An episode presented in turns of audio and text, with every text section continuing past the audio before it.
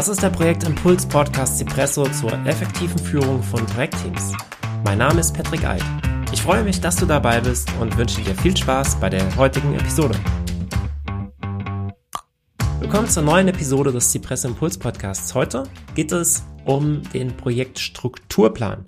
Wofür brauchen wir den Projektstrukturplan? Wie wird er aufgebaut und was beinhaltet er? Nun zunächst, der Projektstrukturplan hilft uns im Projektmanagement ein Projekt in verschiedene Teilprojekte zu unterteilen und auf Basis von den Teilprojekten dann Phasen, Arbeitspakete zu, zu planen etc. und einen Gesamtüberblick über das Projekt zu erhalten. Und äh, wenn wir uns diesen Projektstrukturplan einmal als ähm, Diagramm vorstellen, dann sehen wir ganz oben das Projekt. Und dann gibt es Abzweigungen von dem Projekt runter in die Teilprojekte. Die sind dann wie bei, wie bei so einem Organigramm auf der nächsten Ebene, alle nebeneinander, die Teilprojekte, verbunden mit dem Projekt oben drüber, mit der Pro Projektvision kann man da reinschreiben zum Beispiel. Und unterhalb von diesen Teilprojekten sind dann die Arbeitspakete. Und das kann man natürlich auch nochmal gliedern, dass dann darunter ähm, eher größere Arbeitspakete sind, das nochmal runtergebrochen auf kleinere Arbeitspakete etc.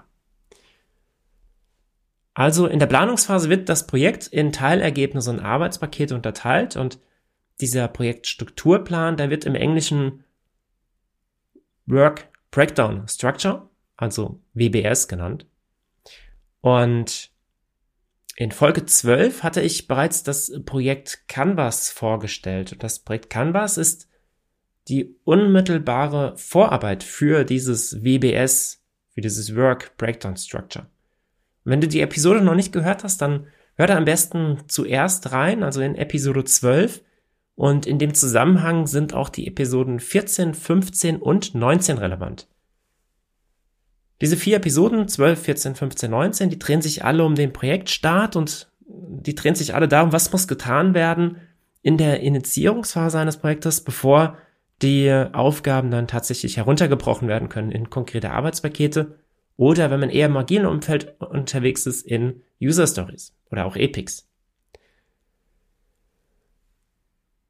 Wenn wir diese Initiierungsphase hinter uns gelassen haben, sind wir also in einer Phase, in der die groben Anforderungen geklärt sind.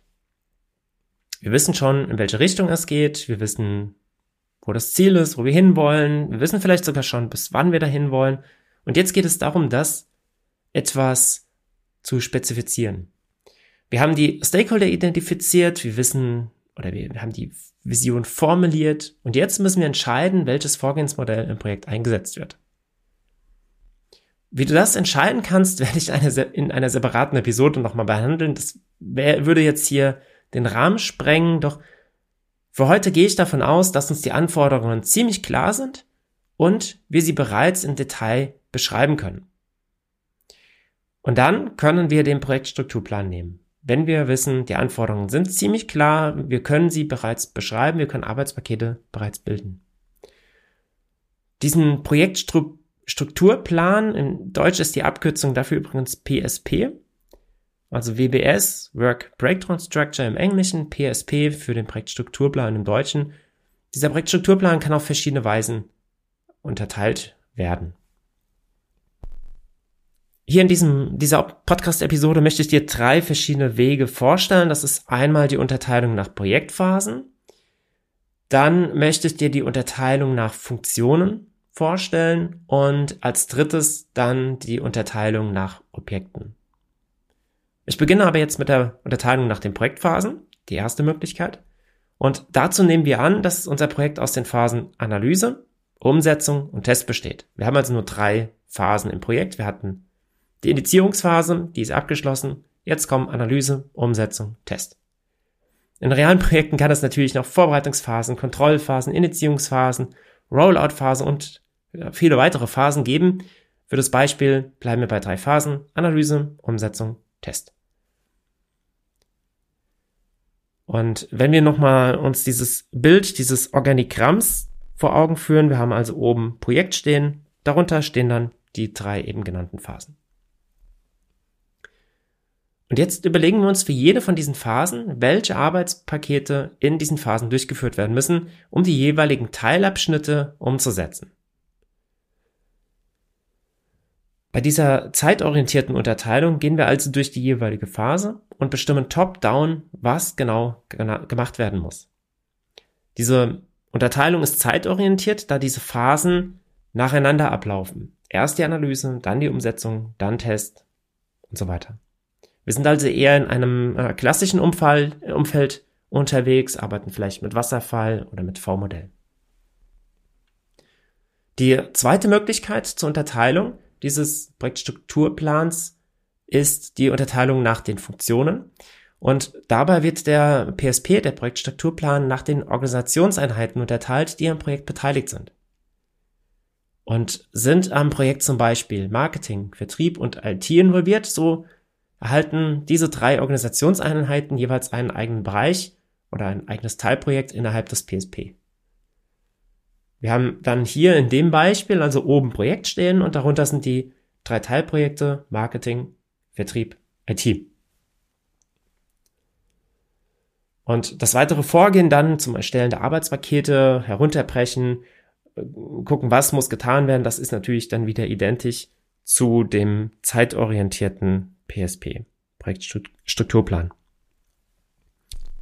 Im Vergleich zu den vorherigen Vorgehensmodellen ist das jetzt hier offensichtlich nicht zeitorientiert. Das heißt, aus diesen Teilprojekten können Aufgaben auch parallel erfolgen und die ähm, ja, Abarbeitung oder anders gesagt, der Projektstrukturplan dient jetzt nicht unbedingt zur Kontrolle der Abarbeitung und ähm, zu ja, überprüfen, wo man jetzt gerade steht im, im Projekt, sondern mehr zur Planung und auch zur Übersicht, welche Abteilung macht oder welche Organisationseinheit macht welche Aufgaben, an was ist man dran, was ist bereits umgesetzt.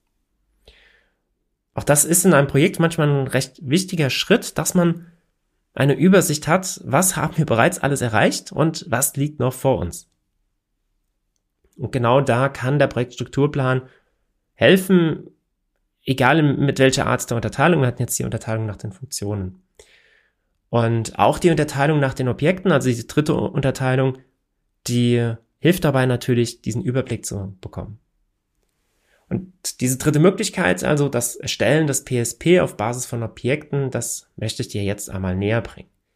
Hierbei wird das Projekt in logische Teilprojekte unterteilt. Und nehmen wir mal als Beispiel an, dass eine Webseite erneuert werden soll.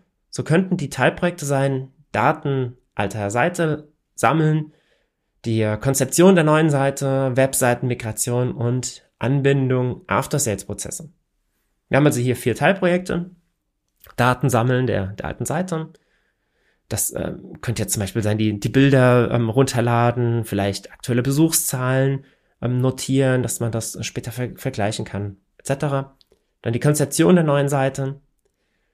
Der ähm, kann jetzt auch natürlich die, die Umsetzung schon direkt mit ähm, beinhalten also Konzeption und Umsetzung, neue Seite. Das dritte ist dann die Webseitenmigration, das heißt, ähm, die neue Seite ist da, die alte Seite muss migriert werden, die, die ähm, einzelnen Seiten müssen erstellt werden, die Bilder müssen hochgeladen werden, die, je nachdem, was für eine Webseite das ist, Zugänge müssen geschaltet werden und so weiter.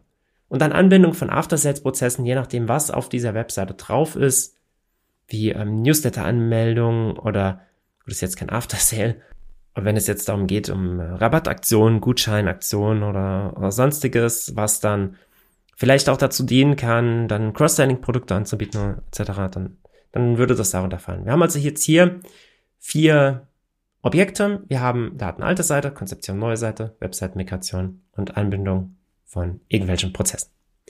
Und darauf aufbauend werden dann wieder die Arbeitspakete für die jeweiligen Bereiche erstellt, wie wir es auch zuvor gesehen hatten bei der zeitorientierten Unterteilung und der, bei der Orientierung, äh, Unterteilung nach den Funktionen. Und grundsätzlich kann die Erstellung auch bottom-up erfolgen. Das heißt, bei bottom-up würden wir jetzt hingehen und zunächst uns die Arbeitspakete überlegen oder eben die, die, die groben Anforderungen, die wir vorher aufgenommen haben, runterbrechen in konkretere Anforderungen und uns dann überlegen, welche Teilprojekte passen dazu. Da ist dann auch egal, welche Vorgehensweise wir nehmen beim, beim Unterteilen des, des PSP und würden dann die, ja, die Arbeitspakete dann den entsprechenden Teilprojekten zuweisen oder eben dann die Teilprojekte daraus dann generieren, dass wir dann so Cluster bilden. Wir haben dann die Arbeitspakete, bilden Cluster, dass wir dann sagen, keine Ahnung, fünf bis zehn Arbeitspakete pro Cluster und geben den Clustern dann einen Namen. Auch das wäre dann natürlich möglich. Und anfangs habe ich schon gesagt, wir müssen auch klären, warum machen wir uns denn überhaupt diese Mühe mit dem PSP? Auf Basis der Daten können Zeiten besser geschätzt werden. Zudem ist eine Unterteilung des Projekts in Teilprojekte möglich und der Projektstrukturplan kann die Projektkoordination und auch die Projektkommunikation unterstützen. Wir haben alles direkt auf einen Blick, es ist übersichtlich, es ist ähm, direkt sichtbar, einsehbar, transparent, wo das Projekt steht, was umgesetzt ist, was nicht, mit wem man vielleicht kommunizieren muss, wenn es auf, ähm, auf Funktionsebene unterteilt worden ist und wir sehen dann direkt auch, ähm, ja, was als nächstes ansteht. Und in agilen Projekten, ich hatte ja schon gesagt, das ist jetzt, wir sind jetzt eher dann im klassischen Bereich, wenn wir mit einem Projektstrukturplan arbeiten. Vielleicht ist es auch ein hybrides Projekt. Und in agilen Projekten würde man so jetzt nicht unbedingt vorgehen, denn im PSP wird äh, bereits sehr detailliert geplant, was im agilen Kontext unter den Rahmenbedingungen der Unsicherheit bezüglich auch ähm, der, der Anforderungen nicht möglich ist. Damit zwar grobe Anforderungen, können die aber am Anfang noch nicht so detailliert runterbrechen, so dass sich ein Projektstrukturplan an der Stelle jetzt wirklich anbieten würde. Und hier würde man eher dann eine Story Map als Alternative einsetzen, was im Prinzip, wenn man, wenn die Story Map fertig ist und wenn man drauf guckt, sieht die schon sehr ähnlich aus wie der, wie der Projektstrukturplan.